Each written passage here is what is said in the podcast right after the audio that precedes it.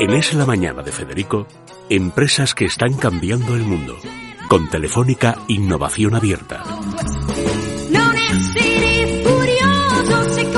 Bueno, en plena campaña electoral esto es la madre del cordero, ¿eh? Podría, sí. podría ser una de las madres del cordero y del becerro y de otros animalitos.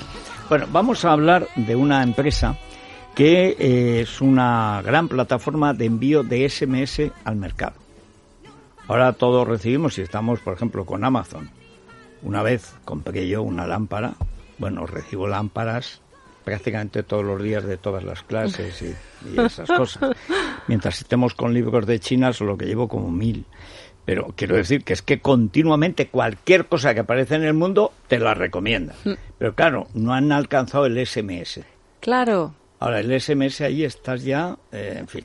Bueno, están con nosotros Oscar Moreno, que es CEO de Instasend, Sent, de enviar, y Raquel López Roca, que es, es par, ¿no? O sea, es socia, socia, de, la empresa. Bueno, bueno, contadnos en qué consiste exactamente la, el mecanismo, digamos, o la técnica que da lugar a esta empresa. Y luego hablaremos de la situación legal y de cómo lo pueden aprovechar unas empresas u otras. Ok, bueno, a ver, eh, bueno, encantado.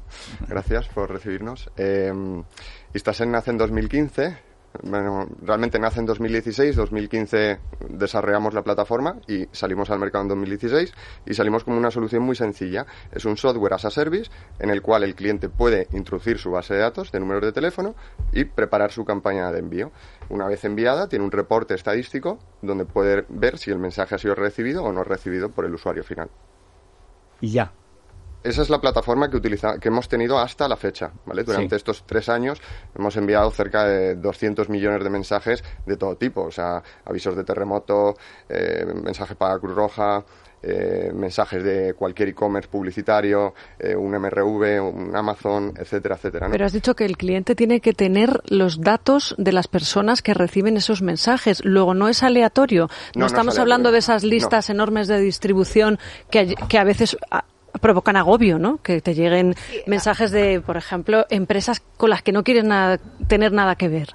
Exacto, o sea, realmente nuestra plataforma está pensada para que cada, cada cliente, que para nosotros un cliente es una empresa, teniendo en cuenta los, eh, aquellos usuarios que ya son clientes, puede impactarles con un mensaje publicitario o bien un mensaje transaccional. Oye, tu pedido está a punto de llegar. Eso sería para nosotros un transaccional. Es decir, realmente le está dando, aportando a un cliente que ya es suyo una información relevante y para la cual ha dado permiso para recibir comunicaciones. Ahí está es la cuestión, porque uno de los problemas, y además en el futuro mucho más por la ciberseguridad, es cómo controlas tanto la emisión como la recepción, sobre todo la recepción de mensajes. Antiguamente, por ejemplo, las llamadas de teléfono, etcétera, es porque bases de datos de compañías telefónicas se le llevaba un tío sin escrúpulos y las vendía y las revendía. y de pronto de Malasia te hablaba una ecuatoriana que estaba en Londres y te llamaba además a las 4 de la tarde, hora de la siesta, o a las 4 de la mañana, cuando estabas en un buen sueño, porque ya es una máquina que funciona eh, sola, etcétera. Evidentemente, con el bloqueo hay una parte, digamos, de protección, pero en el futuro, sin duda, va a haber más. ¿Cuál es el estatus legal que tiene esta actividad vuestra?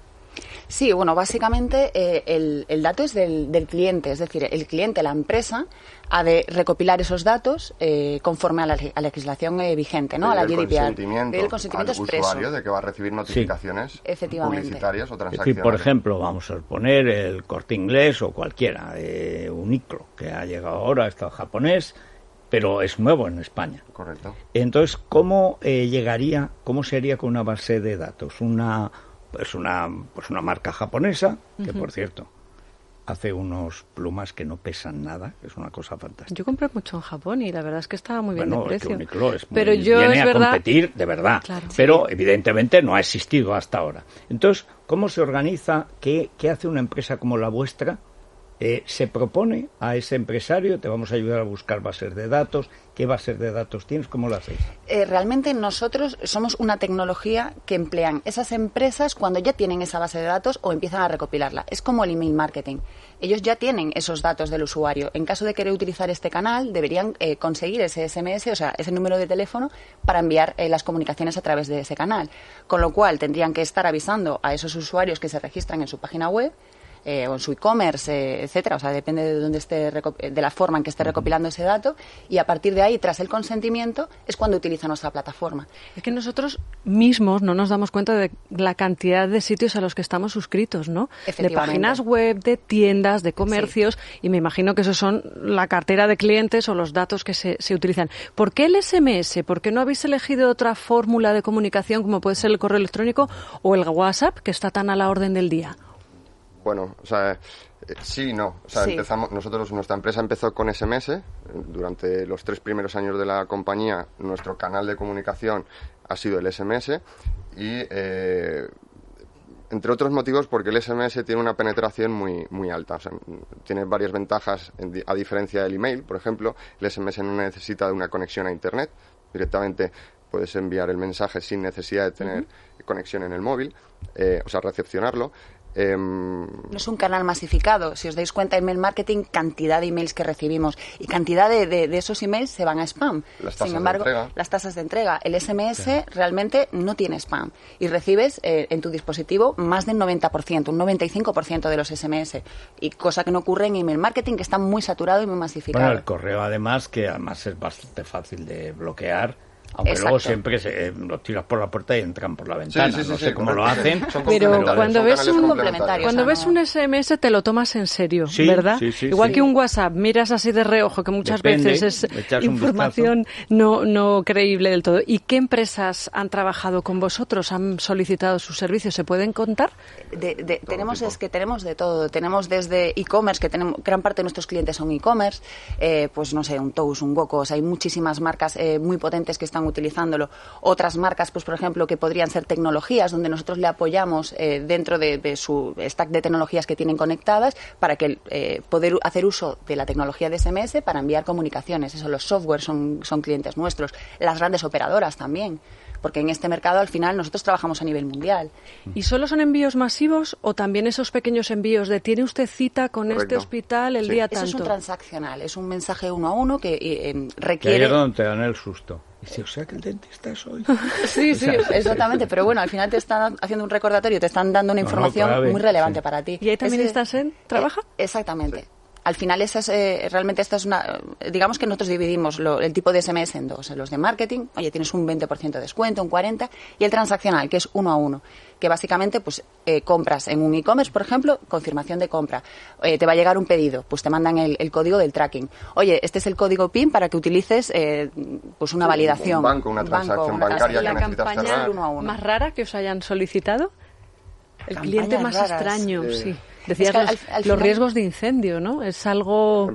Eh, es muy útil, dices tú, bueno, pues por lo menos es una aportación como muy positiva. Al final, la utilización del SMS o la comunicación que quieras hacer con el usuario, pues depende mucho del negocio de, la marca que te está contratando. Pero eso podría ser, pues, que... ¿Y los partidos políticos? Que es la duda? políticos avisan a sus usuarios realmente eh, en, época de elecciones, pues... Eh, ¿Y vosotros cómo sabéis que, por ejemplo, el banco de datos que tienen es legal? Porque ya en otras campañas ha habido un problema sobre la legalidad o no legalidad de bancos de datos que han cogido, por ejemplo, de ayuntamientos. Eh, que no tienen derecho a cogerlos, pero estaban en el ayuntamiento y los han cogido. En ese caso nosotros no podemos saber si el, nuestro cliente tiene el consentimiento para utilizar esos datos, lo que nosotros le facilitamos es la plataforma. Esto es como cuando pegas el un cartel publicitario en la calle, ¿no? Que se hace responsable, pues es un poco... La empresa anunciadora. Claro, nosotros al final le ofrecemos el software a la empresa para que pueda hacer esa comunicación con el usuario final. Pero el propietario de la base de datos es el cliente y el cliente tiene que tener el consentimiento del usuario final para poder y tenéis, es que, por como la ciberseguridad es el problema del futuro, y tenéis un gabinete jurídico, digamos, para evitar precisamente que haya cosas sospechosas.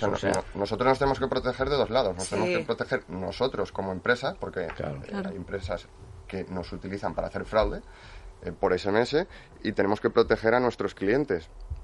Entonces, un poco de las dos partes, sobre todo al cliente final, al usuario final que recibe el mensaje. ¿Y vosotros adivináis cuando veis aquí hay truco? Eh, ya, tenemos el ojo bastante, bastante hecho a este tipo de. Porque en correo está bastante claro. En correo es casi el que picas porque quiere. Correcto. Pero, pero en SMS no. Es complejo. Y en WhatsApp tampoco. O sea, es complejo. Tenemos determinados prefiltros que nosotros hacemos, pues que ya identificamos el, el tipo de empresa que se registra, generalmente pues el tipo de correo, si no es corporativo, es un poco raro, el tipo de tarjeta o si va a hacer un pago a través de en otro país donde no está registrada la empresa. O sea, hay determinadas cositas que nosotros ciertos podemos filtros ver. que nos Sí. hacen saltar la alarma de, oye, Sí, este cliente puede ser ser. sospechoso, vamos a controlar a ver qué sucede con él. Bueno, pues, se pues llama. muy bien, Sí. perfecto. Y esto, además, esto es no parar. Eso es no parar. Sí. Porque Lo de ¿Cuándo se adopta Telefónica? ¿En qué momento? Pues este... este año, hace unos sí, meses. Hace unos Sí. meses. eh, En mayo, empezamos puede a trabajar con Telefónica, porque al final Telefónica... Uy, ya pues, sois un- viejos, cinco Sí. meses en Telefónica. Es que claro, nuestro es- proveedor realmente es Telefónica. Nosotros trabajamos con la operadora. Claro. Entonces, bueno, teníamos muchas O sea, sinergias. que vio algo bueno. Eh, es- creemos que sí. Eso y, parece. y eso parece. Siguen admitiendo ofertas de talentosos hasta el 31 de Bueno, hay que octubre. decir esto, que sigue abierto siempre desde el punto de vista empresarial.